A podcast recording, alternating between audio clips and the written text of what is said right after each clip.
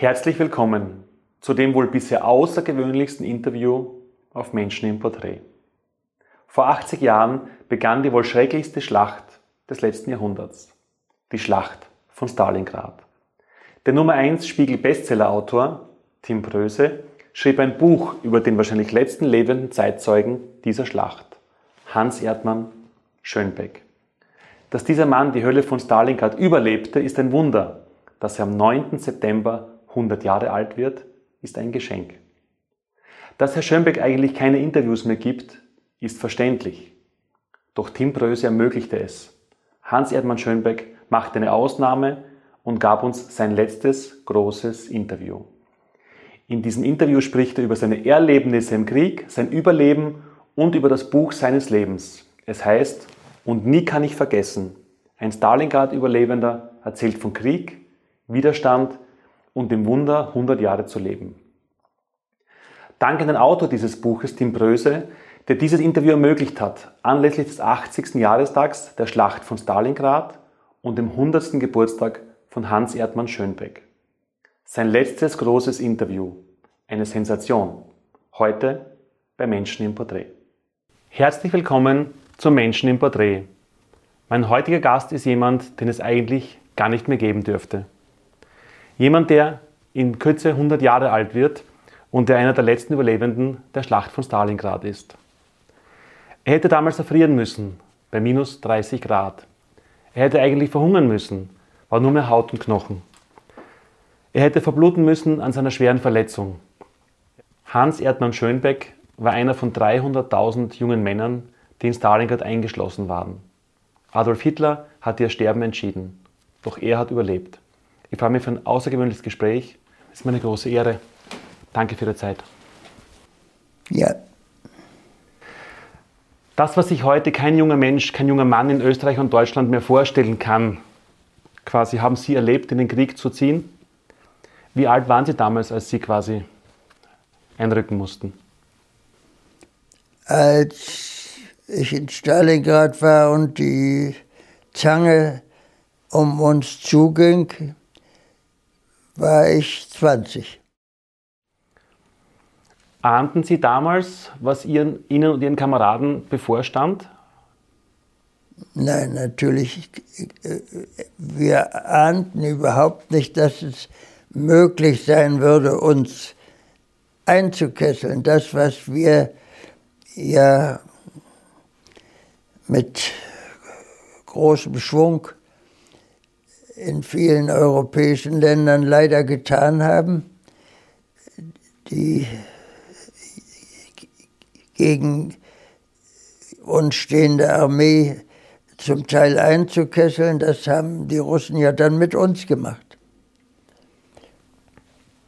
Wie haben Sie damals Ihre ersten Tage im Kampfeinsatz erlebt? Ich hatte das große Glück, was ich natürlich vorher nicht geahnt hatte, dass ich, nachdem unser Einsatz losgegangen war, plötzlich keine Angst mehr hatte. Und was ich eben mit Glück bezeichnet habe, ist die Tatsache, dass ich während des ganzen Krieges keine Angst mehr hatte, denn ich habe immer das Gefühl gehabt, du kommst nach Hause. Natürlich gab es Angstmomente, es ist keine Frage, das möchte ich nicht behaupten, aber dieses Gefühl, egal wie lange dieser Krieg dauert, du kommst nach Hause, das hat mich getragen, unglaublich getragen. Sie haben einmal gesagt, Sie waren damals noch kein Held des Widerstandes. Ähm, die Frage ist, wie haben Sie damals eigentlich als junger Mann über den Krieg gedacht? Dieser Einsatz in Russland, den ich erlebt habe an der Front, der war uns allen klar, dass es unmöglich war, hier für beide Seiten ein friedliches Ende zu finden. Äh, ich hatte das Glück durch meine Eltern, äh, gegen den Nationalsozialismus aufgewachsen zu sein, was mir sehr, sehr geholfen hat. Moskau konnte damals ja aufgrund der Witterung und auch vom Matsch nicht eingenommen werden, haben Sie mir erzählt?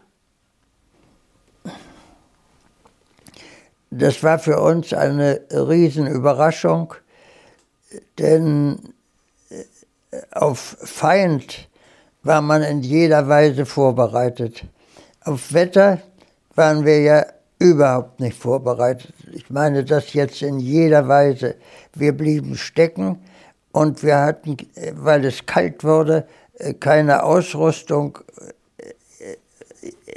in jeder Weise über, über, äh, wiederhole ich noch einmal, es war die Katastrophe für die deutsche Armee. Im Raum Minsk haben Sie damals ähm, eines der schlimmsten Kriegserlebnisse erlebt. Was war damals in Minsk? Wir wurden ja, nachdem das mit Moskau nicht geklappt hatte, zurückgezogen und mussten auch zurückgehen, weil der Russe sich inzwischen an diesem Teil der Front verstärkt hatte und äh, waren in einem Partisanenkrieg plötzlich gelandet, was ja wohl für jeden Soldaten mit das Schlimmste ist, äh, was einem passieren kann.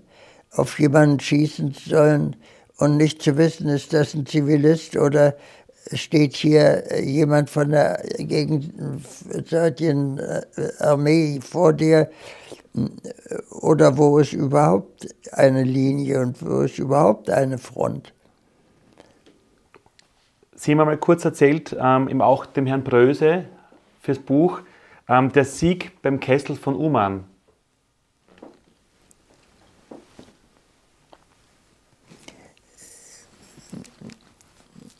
Ich war ja von einem Kommandeur von meinem schlesischen Panzerregiment zu einer Neuaufstellung mitgenommen worden nach Frankreich. Die Neuaufstellung waren die Auflösung aller Reiterregimenter und äh, Reitereinheiten, die es in Deutschland noch gab, die zu einer Panzerdivision umfunktioniert wurden. Und ich sollte und habe dann auch das neue Panzerregiment aus den alten, netten, kräftigen Reitern zusammen mit aufgebaut und bin mit dieser Einheit voll neu bewaffnet wieder nach Russland. Wir kamen in normale Kämpfe, die uns aber nicht sehr viel abgefordert hatten, bis wir in die Gegend von Oman kamen und dort zu unserer Überraschung erstaunlicherweise äh, eine große Schlacht vorfanden, die einen Kessel von uns Deutschen um eine große russische Einheit herum stattgefunden hatte. Und wir sollten den Kessel an einigen schwachen Stellen, wo der Russe äh, drohte auszubrechen, äh, sollten wir äh, verdichten und wieder äh, möglich machen, dass es ein Kessel blieb. Es war eine sehr, sehr harte Schlacht, die dort im, im wirklich mitten im äh, Gange war, schon äh, zwei, drei Tage lang. Und ich erlebte es noch weitere zwei Tage. Mm, äh, aber es gelang uns, diesen Kessel doch geschlossen zu halten und in der Literatur vorfindbar, ungefähr 120.000 Russen gefangen genommen zu haben. Bei diesem Sieg, Sie haben die Schlacht wieder gewonnen, 120.000 Russen sind quasi als Gefangene abgezogen. Was ging, Ihnen da, was ging Ihnen da damals durch den Kopf? Leider ging mir sehr viel durch den Kopf, als ich noch schmutzig und verdreckt von diesen Kampftagen auf meinem Panzer saß, die Sonne schien, wir hatten gewonnen. Es war ein gutes Gefühl. Nachträglich sieht man alles anders. Aber es war damals ein gutes Gefühl in dem Moment. Und große, große Kolonnen gefangener Russen zogen, schweigend natürlich, an uns vorbei. Und ich saß da oben auf dem Panzer und machte meine Gedanken in dem Sinne, dass wir wohl rückwärts für so viel arme Menschen gar nicht vorbereitet waren. Und eigentlich wusste ich, dass die auch nicht verpflegt werden konnten, wie es sein müsste. Es war ein furchtbarer Moment zu sehen und damit zu wissen, wie diese armen Gefangenen in eine Ungewissheit stolperten. Dann quasi ging es kurz zurück in die Normandie und dann wieder zurück, dann quasi schon zurück an die Wolga nach Stalingrad. Ähm, wie war damals so der Beginn, der Beginn in Stalingrad? Was, waren erst, was war so der erste Eindruck damals von Stalingrad?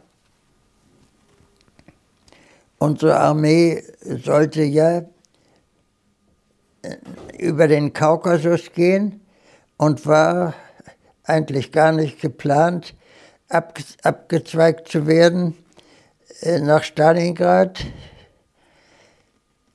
Der Grund war ein militärisch einzusehender. Man wollte die Wolga abschneiden und damit äh, den gesamten Verkehr, der über die Wolga sehr, sehr wichtig war und heute auch noch ist für Russland, abschneiden. Wir ahnten nicht, was uns, natürlich nicht, was uns bevorstand.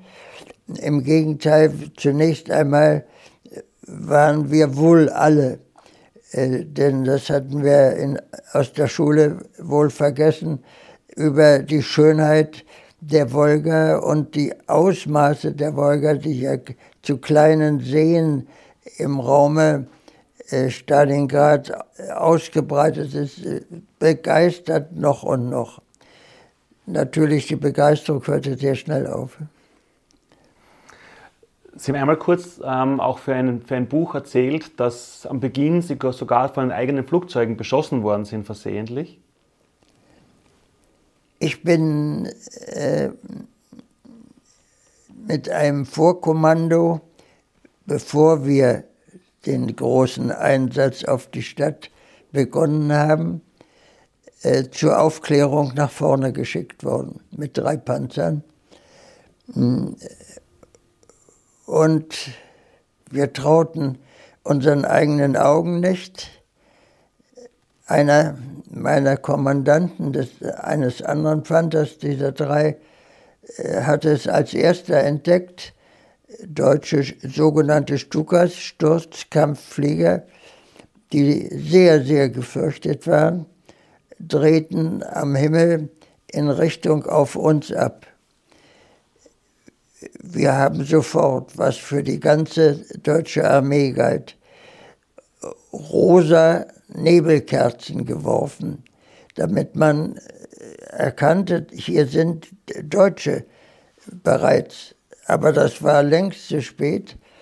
Diese Staffel, meistens aus neun Flugzeugen bestehend, war auf uns abgekippt und hat uns drei Aufklärer also so derartig äh, mit Bomben beworfen, dass wir innerhalb kürzester Zeit unbeweglich waren. Das heißt, keiner von uns war voll getroffen, was ja auch sehr selten ist, aber wir waren die Panzer doch so getroffen, dass fast alle Ketten kaputt waren und damit ist ein Panzer witzlos der, im Kampf.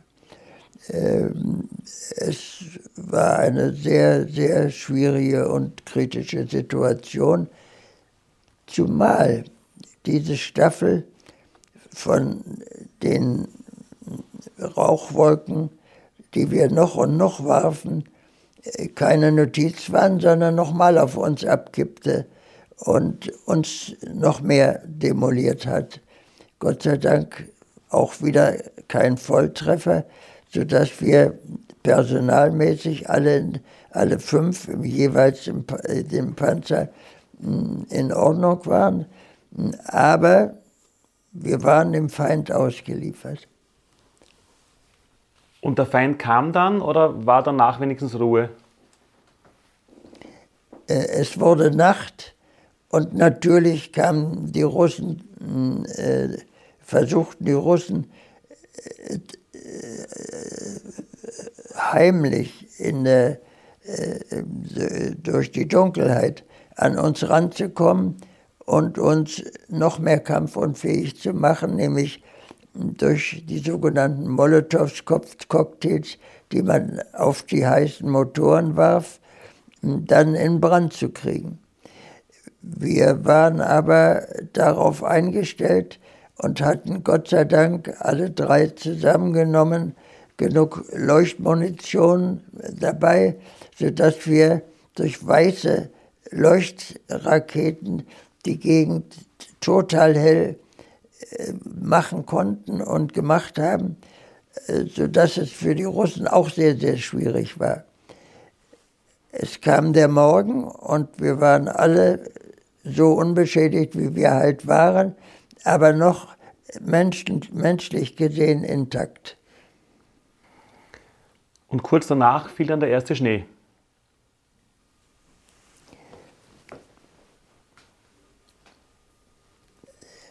Wir waren eingeschlossen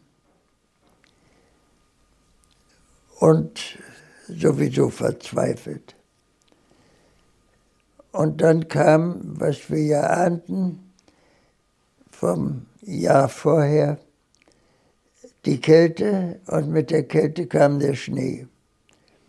Das war für uns Panzer sowieso in gewisser Weise das Ende je nachdem, aber es schneite zu viel und wir mussten, soweit wir überhaupt noch Panzer hatten, die in Ordnung waren, ähm, in, in unseren Stellungen verharren, haben versucht, die Panzer in, äh, durch Höherstellung des Vorderteils in eine bessere äh, Schussrichtung für die Parabeln der Geschosse zu kriegen. Das war aber im Grunde genommen lächerlich. Wie kalt wurde es damals? Was waren so die tiefsten Temperaturen? Also meine tiefsten Grade habe ich erlebt vor Stalingrad, äh, vor Moskau aber auch in Stalingrad war es recht schöner Winter. Äh, ich will auf gar keinen Fall übertreiben. Äh, ich habe 25 Grad minus erlebt. Vielleicht war es auch hier und da ein paar Grad noch tiefer. Wie funktioniert bei solchen Temperaturen dann das Essen? Wie kann, wie kann man essen bei minus 25 Grad? Und wie, wie, wie hält man Essen essbar? Das war im Grunde genommen für uns keine Frage. Sie werden sich wundern, dass ich das so beantworte, aber wir bekamen ja gar nichts mehr zu essen. Die äh, völlig falsche Aussagen, dass äh, vom damaligen Feldmarschall Göring, äh, der die deutsche Luftwaffe befehligte, dass er den Kessel versorgen konnte, waren total falsch, sodass wir, ich gehe mal wirklich zum Ende hin des Kessels, äh, also Richtung Ende Dezember, nur noch Brot bekamen. Und das war vielfach auch gefroren. Und auftauen war ja auch schwierig bei der Kälte, denn wir hatten ja auch nichts zu feuern in den Unterständen, die wir gebaut hatten, sodass Essen klein geschrieben war und gegen Ende des Kessels im Grunde genommen überhaupt nicht mehr stattfand. Ähm, mit der Kälte kam der Schnee. War es auch viel Schnee von der Menge her oder einfach nur die Kälte, die so. Nein, es war besonders aus heutiger Sicht, wo wir viel zu wenig Schnee kriegen. Gemessen daran war es viel Schnee. Da war es sogar daran gemessen sehr viel Schnee. Der aber sofort in sich zusammensackte und dadurch eine harte Schicht bildete.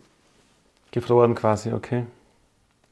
Ähm, das Brot haben Sie kurz erzählt. Einmal haben Sie in einem Gespräch erwähnt, dass Sie auch oft von Pferdefleisch, davor vom Pferdefleisch sich ernähren mussten. Ich selber habe das nicht getan, weil ich in der Landwirtschaft aufgewachsen bin und Landwirt eigentlich lebenslang werden wollte. Es war mir selbst bei dem äußersten Hunger, den ich erlebt habe, nicht möglich, ein Pferdefleisch zu essen. Es war aber generell sehr schwierig, weil die Pferde steinhart gefroren waren es waren die Pferde der rumänischen, eines Teiles der rumänischen Armee, die mit eingesetzt war und auch eingeschlossen wurde. Äh, und äh, man also dann, wenn man sich ein Teil Fleisch herausgehackt hatte, war ja es nochmal eine große, große Schwierigkeit, das Fleisch überhaupt essbar zu bekommen, weil zu wenig Kochstellen da waren. Es war ja nicht zum Feuern da. Aber das Fleisch der Pferde diente vielen eine lange Zeit zu überleben. Damals haben Sie, wenn, wenn Sie ein wenig Holz hatten, woher haben Sie Holz genommen damals?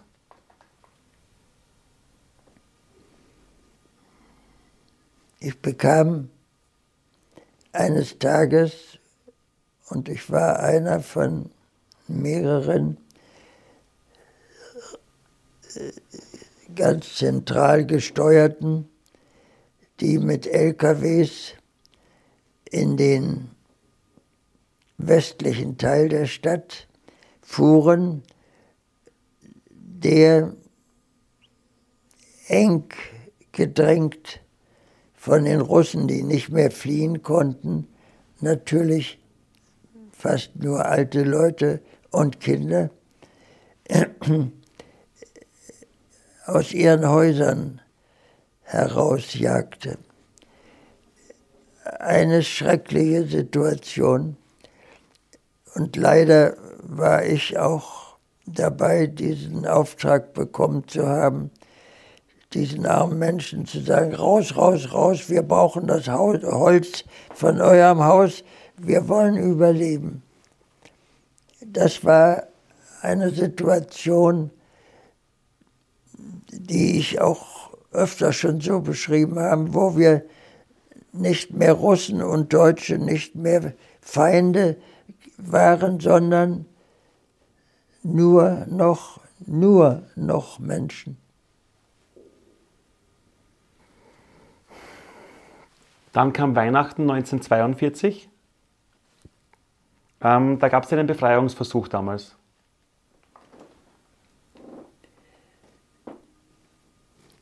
Es war für uns alle natürlich unglaublich spannend und hoffnungsvoll, dass die deutschen Truppen, die eingesetzt waren, um uns zu entsetzen, äh, doch bis zu uns rankommen können und wurden alle Vorkehrungen getroffen, dass wir natürlich alles stehen und liegen lassen konnten und die, die noch in der Lage waren zu kämpfen, äh, zu neuen Einheiten zusammengestellt wurden. Es war der schreckliche Zufall, dass es genau um die, nicht um die Weihnachtszeit, dass es genau am 24. Dezember klar wurde, dass diese deutschen Truppen uns nicht entsetzen könnten, weil wir das nur ahnten, denn der Gefechtslärm wurde weniger. Und Sie können sich vorstellen, in der Steppe, wo kein Baum und kein Strauch steht und es eisig kalt ist, dass Sie das, dass Sie fast Gespräche über viele Kilometer hören und verstehen konnten. Natürlich nicht die Truppe, die uns äh, befreien sollte. So nah waren sie nicht. Ich war am 24. Dezember aus einem der Unterstände, in dem ich mit untergebracht war, rausgetreten und hatte mich in einem Laufgraben ein Stückchen weiter alleine bewegt. Und konnte durch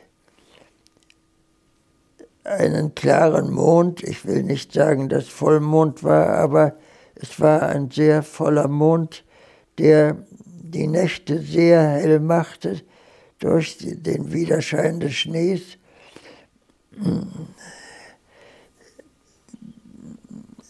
erkennen konnte, mein Gott, diesen Mond sehen ja alle, auch mein Vater, meine Mutter, meine Geschwister. Es ist ja eigentlich ganz nah nach Hause, obwohl das natürlich leider nicht stimmte. Aber es gab mir doch eine große Kraft, gerade in dem Moment, wo wir erneut Kraft brauchten, wissend, dass wir nicht gerettet werden konnten. Und ein, einige Zeit danach wurden Sie verwundet. Als der Kessel immer mehr zusammengedrängt wurde und für jeden von uns klar war, dass, dass das Ende bedeuten würde, in welcher Form für jeden auch immer, wurde eine Truppe zusammengesetzt, um einen Einbruch in unserer Nähe des Russen in den Kessel nach Möglichkeit wieder auszubügeln. Und es war tatsächlich geradezu armselig, weil nur noch die Friseure, die Köche und das normale Begleitpersonal, was so eine große Truppe einer Armee braucht, zusammengefasst wurde, einen Karabiner in die Hand kriegte und wir sollten losstürmen. Es wurden zwei Gruppen, A100 Mann zusammengestellt. Eine davon führte ich aus diesen großen Balka genannten Einbrüchen der Erde heraus, wo wir unsere Unterstände gebaut hatten. Und mir fiel, obwohl man das eigentlich kaum glauben konnte, eine Mahnung meines Vaters ein, der mir mal gesagt hat, Junge, pass auf, er schießt nie in dasselbe Loch. Die russische Artillerie fängt natürlich sofort an, auf uns zu schießen. Wir selber hatten durch die eigene Artillerie drei Schuss lächerliche Unterstützung bekommen. Mehr war nicht da. Und äh, wurden dementsprechend aber kräftig von der russischen Artillerie beschossen.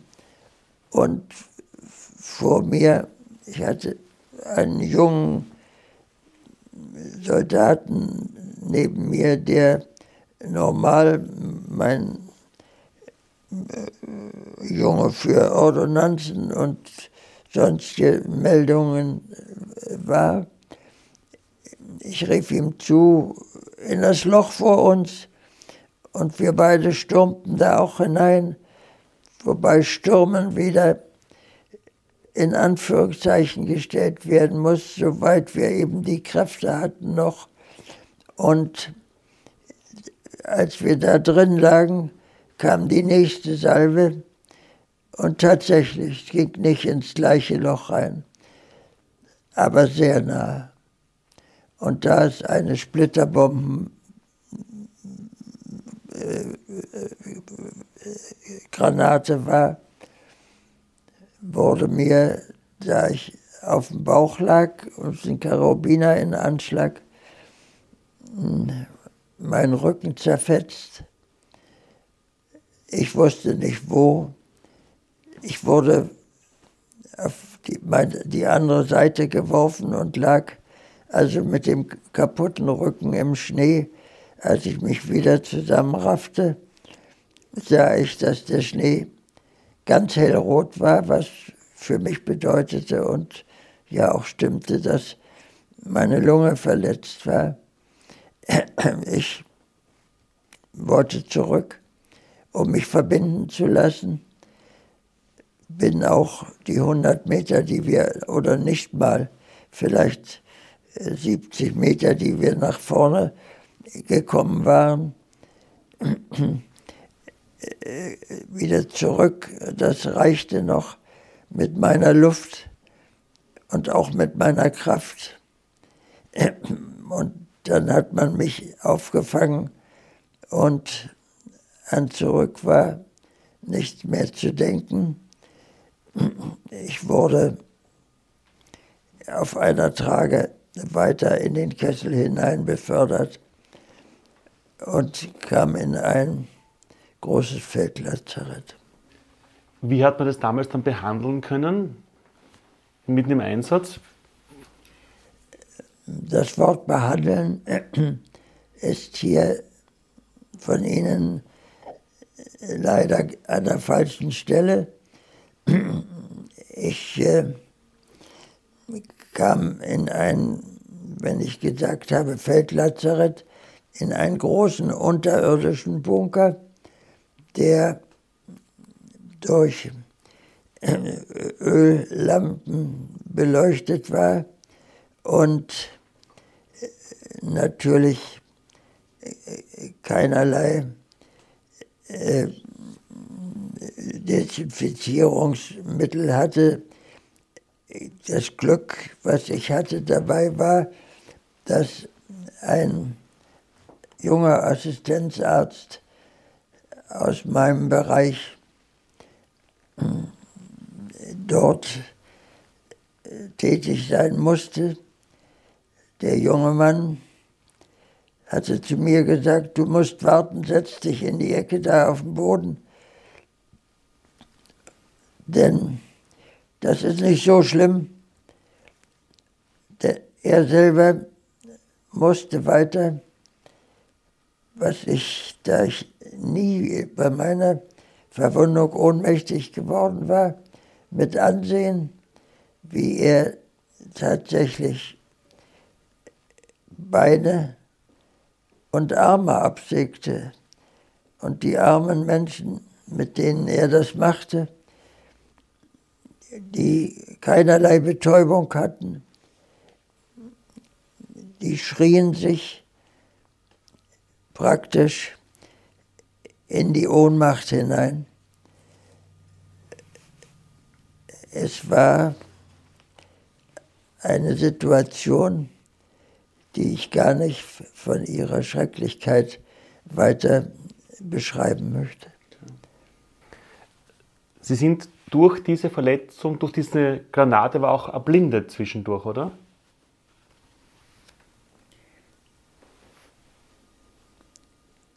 Als ich eben das große Glück hatte, mit einem Flugzeug, was über unserem Unterstand mit laufenden Motoren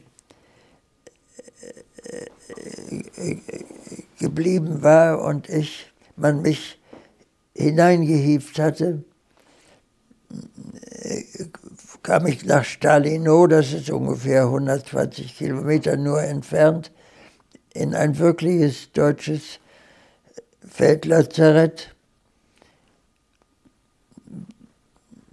wo ich während des Fluges oder vorher, das kann ich nicht erinnern, tatsächlich blind geworden war. Und nach den ersten Tagen, wie viele kann ich nicht erinnern, nicht viele, der Unteroffizier, der Sanitätsunteroffizier, der mich behandelte, an meine Trage kam und sagte, Herr Leutnant, Sie sehen ja wieder.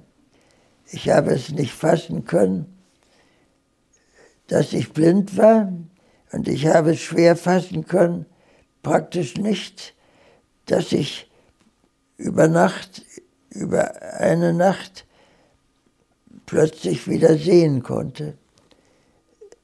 Schrecklicher Zustand und wunderbarer Zustand in kürzester Zeit auf einmal.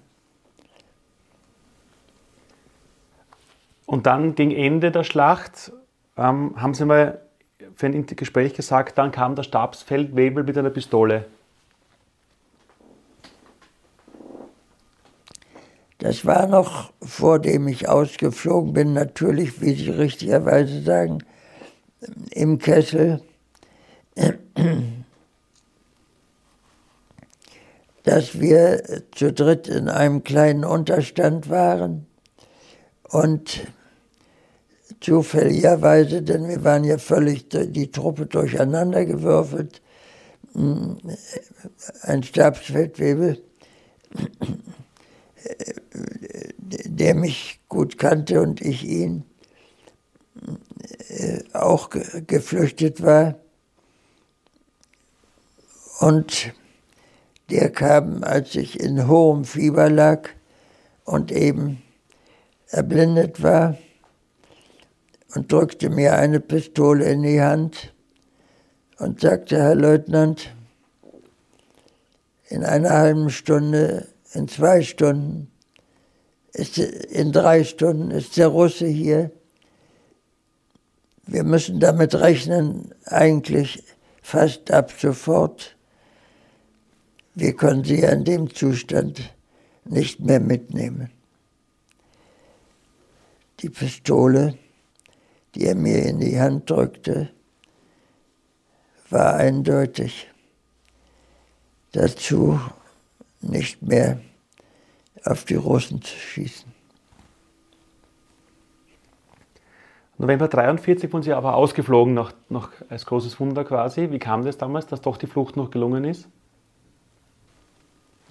Wie eben schon einmal kurz angesprochen,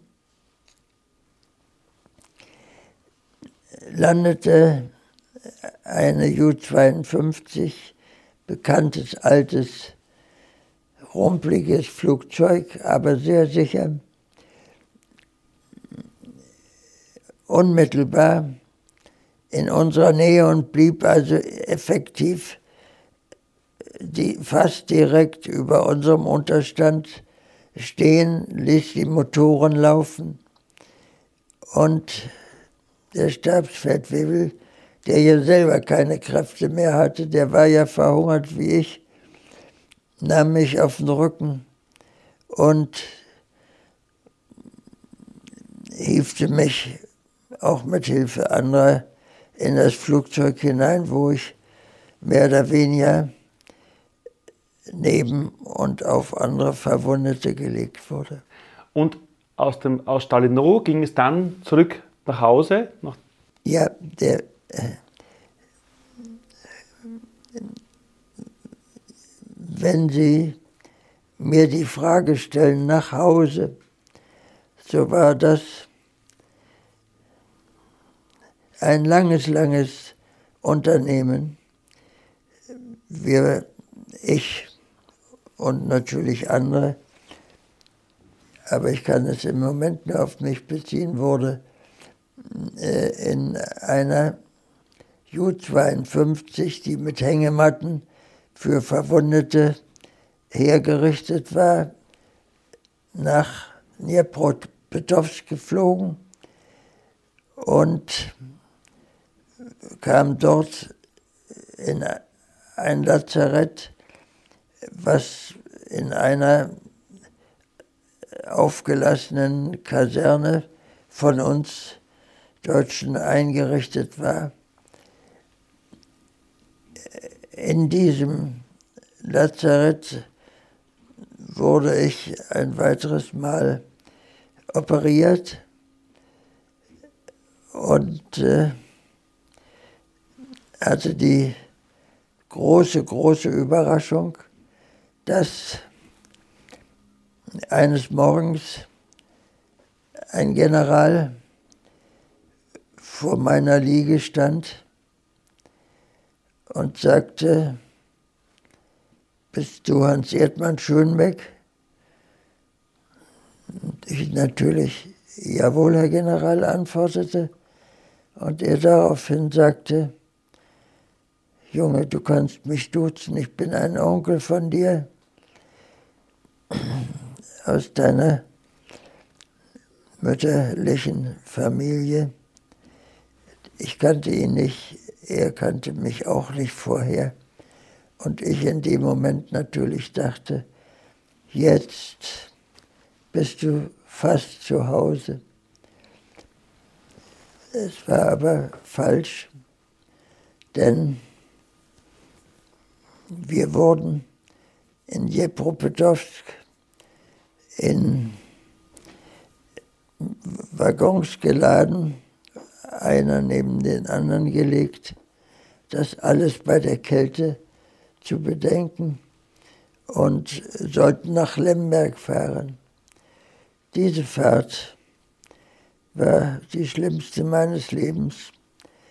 Vorher, bevor es losging, wir warteten stundenlang in Dnipropetrovsk auf den Start, kam ein netter junger Stabsarzt, Sanitätsarzt zu mir und drückte mir etwas in die Hand.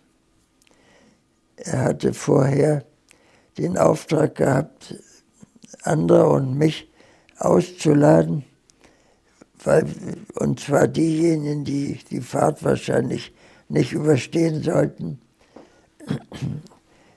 Er hatte nicht erkannt, dass ich Offizier war und ich ihm den Befehl gab, mich im Zuge zu lassen. Gleicher Mann war eben zu mir gekommen und hatte mir drei Ampullen in die Hand gedrückt und leise, weil wir ja dicht an dich lagen, zugeflüstert, trinken und ich habe getrunken.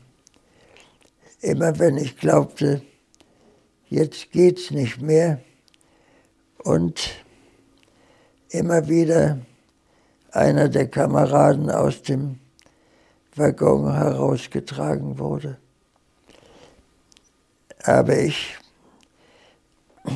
natürlich erkannt, was es war, eine Kapsel abgebrochen und dieses kleine Fläschchen an meinen Mund geführt und getrunken. Das hat sofort gewirkt, weil ich ja nichts in mir hatte. Und das dreimal, denn die Fahrt bis Lemberg dauerte, hat man mir gesagt, zwölf Tage und das waren auch zwölf Nächte bei der Kälte. Und dass wir vorher dicht an dich gelegen hatten, hat mir zwar nicht so gut gefunden, aber plötzlich doch als sehr, sehr gut erkannt, denn wir wärmten uns gegenseitig. Nur dadurch, dass immer mehr Kameraden ausgeladen wurden, war auch die Kälte wieder eingezogen. Und es dauerte eben, wie gesagt, zwölf Tage und Nächte. Und dann kamen Sie nach Hause zu Ihren Eltern? In Lemberg fand mein Vater, der durch meinen Onkel orientiert war, dass ich am Leben war, mich relativ schnell heraus und hatte das schon vorher durch Funk wohl in die Wege geleitet.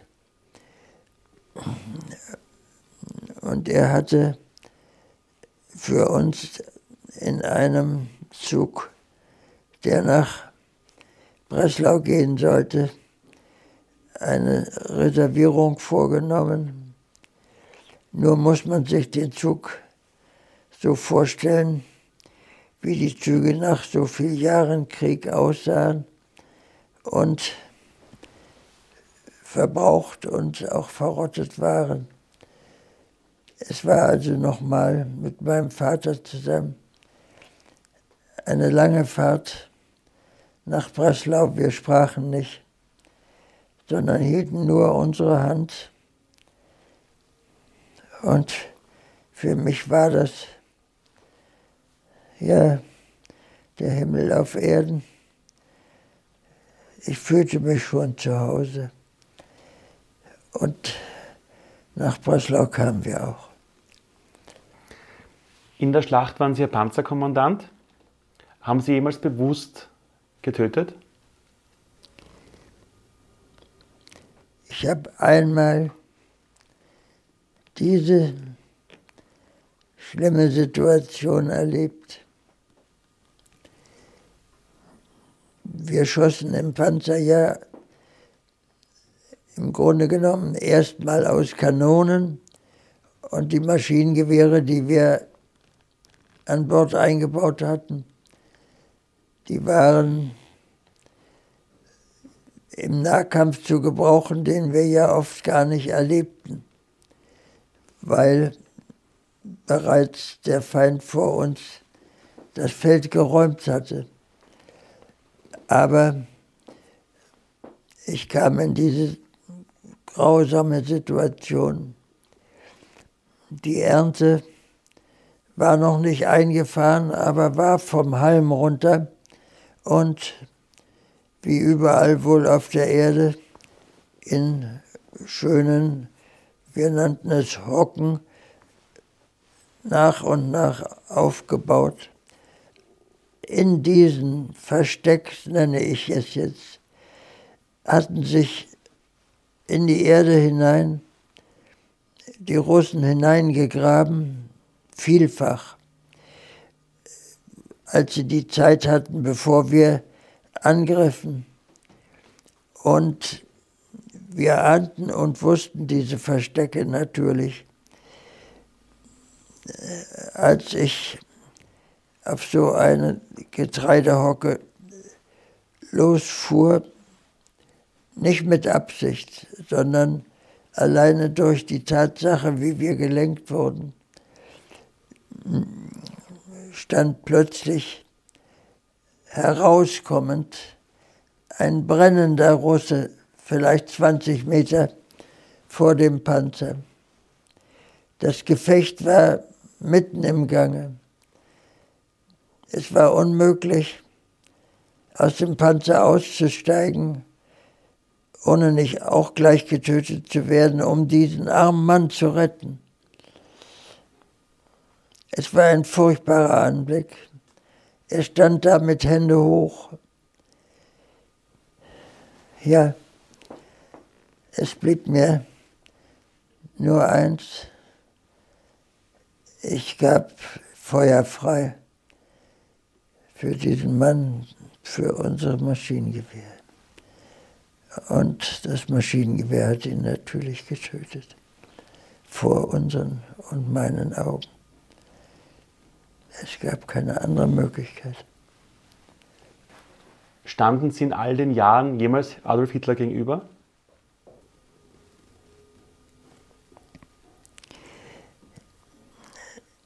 Das, was ich eigentlich gar nicht und nie beabsichtigt hatte, weil ich, wie vorhin schon gesagt, von zu Hause, von klein auf, gegen den Nationalsozialismus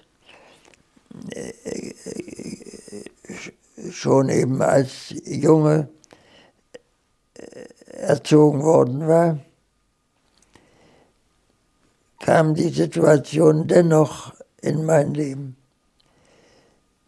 Als ich nach zwölf Monaten aus dem Lazarett entlassen wurde in Breslau, wurde eines Tages ein Offizier gesucht, der eine Autokolonne, in der Hitler war, um in der berühmten Jahrhunderthalle 400 junge Offiziere zu vereidigen, die Kolonne Hitlers dorthin führen würde, sollte, zum Flug, vom Flugplatz aus. Und ich wurde ausgewählt, da ich Breslau ganz gut kannte.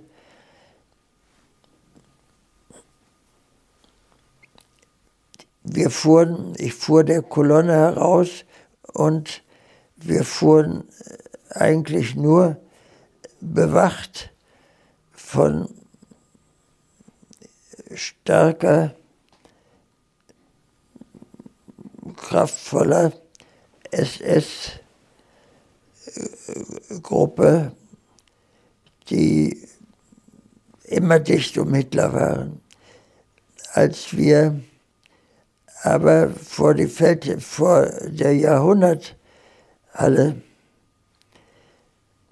vorfuhren, sprang ich schnell und hatte das dem Fahrer gesagt, aus meinem Auto in Richtung des Führerautos und es gelang mir wirklich, die Autotür aufzureißen und Hitler die Meldung zu machen, Leutnant Schönbeck eingeteilt, sowieso, sowieso. Hitler sah mich eindrücklich und lange an, als er ausgestiegen war. Und ob ich es wollte oder nicht, dieser Moment ihm gegenüber war beeindruckend. Es gelang mir dann aber, was gar nicht meine Aufgabe war, mit dem gesamten Tross in die Halle mitzumarschieren und hier wie ein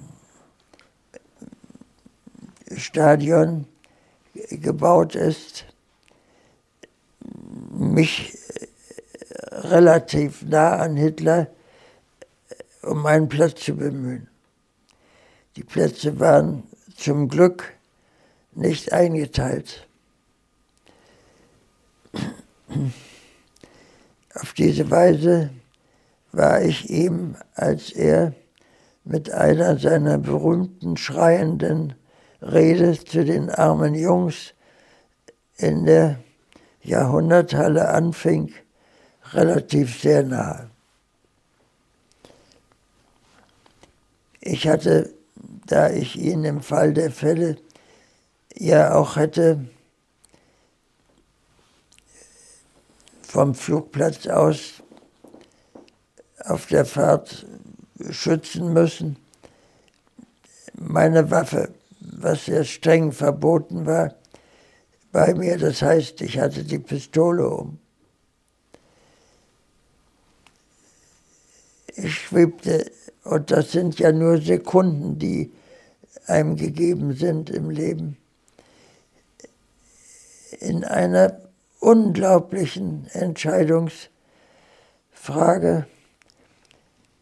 Ich hätte ja schießen können, ich hätte ja ganz vorsichtig meine Pistole vielleicht herausholen können, obwohl ich glaube, dass ich bereits dort von den neben mir sitzenden SS-Wachleuten erschlagen worden wäre. Aber vielleicht wäre es doch gelungen, auf so eine nahe Entfernung zu schießen. Mir ist das Wasser runtergelaufen. Jetzt bist du gerade wieder aus dem Krieg raus und deine ganze Familie wird erschossen. Ich habe es doch gar nicht fertig gebracht, die Pistole zu ziehen. Und bin dann in einem schrecklichen Zweifel zurückgeblieben. Haben Sie von, den, von Graf von Stauffenberg damals was mitbekommen, selbst auch, von den Plänen? Ich habe nicht gewusst, dass Stauffenberg der Kopf einer großen Widerstandsbewegung ist, als ich in der Kantine eines Tages an seinem Tisch saß, schräg gegenüber, und diesen unglaublich zähen und hervorragenden in seiner Einstellung äh, guten Offizier äh, kennenlernen durfte, wobei das Kennenlernen eben äh, kaum stattgefunden hat, weil es halt bei einem Mittagessen war.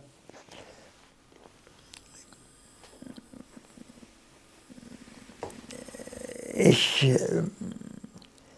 war voller Bewunderung, nochmals gesagt, ohne zu wissen, welche Leistung er bereits bis dahin erbracht hat. Kamen Sie zum Kriegsende in Gefangenschaft? Ich habe das Glück gehabt, nicht in Gefangenschaft zu kommen, sondern wurde mit einem großen Teil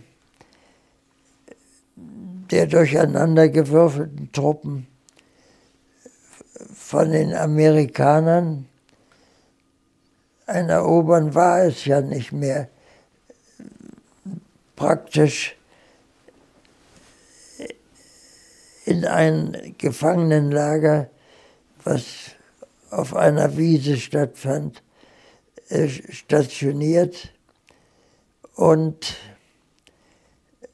dann entsprechend auch für das, was wir hinter uns hatten, gut behandelt und versorgt, aber ähm, doch natürlich als Gefangener behandelt, ja. Können Sie sich noch an den Moment erinnern, als Sie gehört haben, der Krieg ist vorbei? An den Moment kann ich mich total erinnern. Einer der schönsten Momente meines Lebens. Ich war ja immer noch jung. Ähm, ich war in so einem Jeep-Fahrzeug auf einer kurzen Fahrt und da kam die Nachricht und es hätte uns beinahe in den äh, daneben, es war ein Berchtesgaden, liegenden Abgrund geschleudert vor Freude, nicht zu glauben. Sie haben einmal gesagt, Sie wurden sehr evangelisch erzogen und haben einen ganz einen besonderen Umgang mit dem Vater Unser.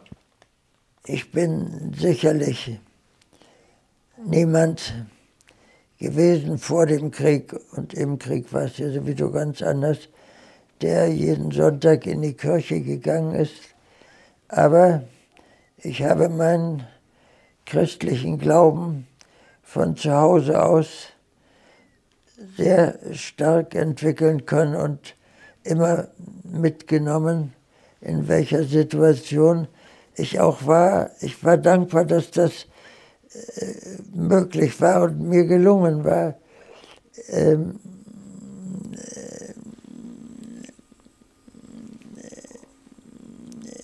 das Vaterunser ist für mich natürlich wie ein heiliges Gebet und das wohl über die Welt, soweit es Christen sind. Aber es gibt einen kurzen Satz und vergib uns unsere Schuld. Ich fühle, dass die Menschheit so viel Unheil schon über die Welt und sich selbst gebracht hat dass ich nicht mit einem kurzen Satz so weggewischt, ja, wird schon gehen und vergib uns das alles und vergib uns unsere Schuld. Das kann ich nicht beten. Diesen Satz lasse ich für mich, wenn ich still bete oder wenn ich es in der Kirche mitbete. Diesen Satz lasse ich aus. Das wird oft missverstanden oder überhaupt nicht verstanden, wie ich das meine und wird mir oft vorgeworfen, ich habe ja jetzt, nachdem mein, das Buch über mich erschienen ist, unendliche Zuschriften gekriegt, wirklich unendliche, wunderschöne Briefe zum Teil, aber eben auch belehrende Briefe, wo mir die halbe Bibel aufgezeigt worden ist, dass ich diesen Satz schon beten durfte, denn es wäre ja längst geschehen, dass uns vergeben ist.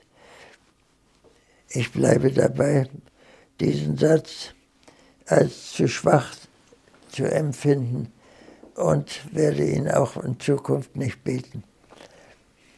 Der Autor Tim Pröse, der das Buch mit Ihnen geschrieben hat, bezeichnet Freiheit als Ihr Lieblingswort? Der Tim Fröser hat das relativ, relativ schnell in unseren vielen Gesprächen erkannt und mir auch immer wieder gegönnt äh, zu wiederholen. Ich antworte Ihnen darauf unerwartet vielleicht. Wir wissen nicht heute, in was für einer wunderbaren Freiheit wir leben. Und ich habe den Vergleich ziehen dürfen, weil ich die Unfreiheit schon als Junge, als Pimpf, der ich werden musste, mit Uniform und Jugend wird von Jugend geführt. Das war für mich bereits so schlimm, dass da der Begriff der Freiheit, den ich von meinem Elternhaus mitbekommen habe, so tief verwurzelt ist und gewachsen ist während des Krieges, ich kann es immer wieder nur vergleichen mit der heutigen Freiheit, die wir haben, die so unglaublich ist. Und wer den heutigen Begriff der Freiheit nicht wirklich versteht, dass wir frei sind, der ist so arm. Ich darf das nach meinen Erfahrungen wirklich sagen. Nach dem Krieg ging es in die Automobilindustrie, glaube ich. Nach dem Krieg wollte ich eigentlich wie geplant Landwirt werden und ich habe ein weiteres Jahr landwirtschaftliche Lehre in Bayern. Eins hatte ich schon in Schlesien äh, draufgesetzt und habe sogar studiert in Weinstefan.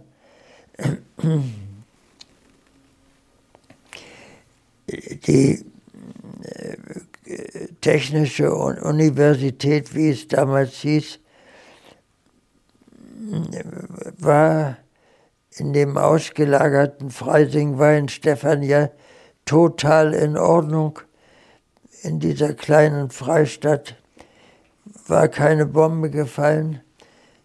Es waren auch zum Teil die Lehrkräfte da, die nicht geflohen waren, weil sie wegen ihres Glaubens fliehen mussten damals.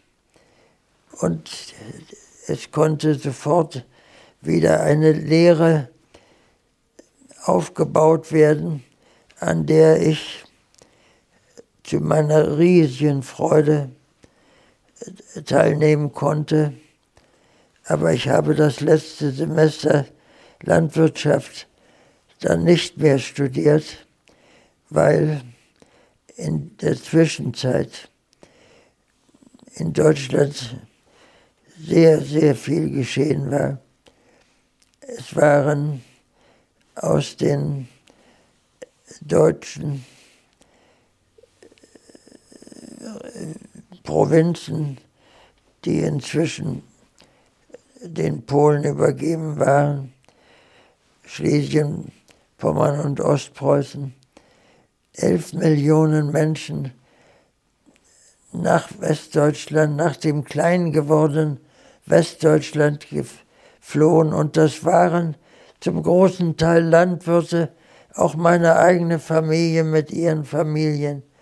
Eine Schwester von mir ist getreckt mit sieben Kindern. Und da konnte ich nicht weiter darauf bestehen, Landwirt zu werden. Ich musste was anderes machen. Ich musste diesen geflohenen Menschen ihre, wenn überhaupt, landwirtschaftliche Möglichkeit in, nochmal gesagt, dem kleinen Westdeutschland wiedergeben. Ich bin daher nach doch vielen, vielen Überlegungen dann äh, zur Automobil, ins Automobilgeschäft gegangen nicht in die Industrie gleich. Ich habe von der Pike auf gelernt, damals sogar unterm Auto, denn Hebebühnen gab es noch nicht oder nur sehr wenige. Ich habe als Mechaniker wirklich das Auto von unten kennengelernt in meinem neuen Lebenszweig. Meine letzte Frage. Was ist Ihre wichtigste Botschaft für die heute jungen Menschen?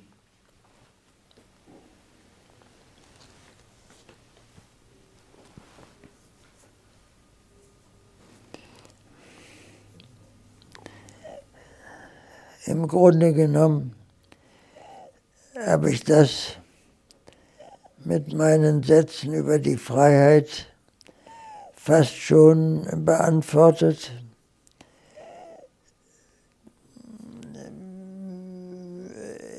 aber man kann die, seine Freiheit ja nicht über Nacht in eine schöne Schachtel stecken und dann abschließen, dass sie einem behalten bleibt. jeder muss etwas dafür tun und bereit sein, für sein Land zu dienen, was jeweils unter den entsprechenden Regierungen ja der Fall sein muss. Ich meine damit, dass jeder für sich selbst erst einmal gerade sein muss und anständig wissen muss, wo sein Kern ist und was man als anständigen Kern in seinem Leben auch bewahren und weitergeben muss.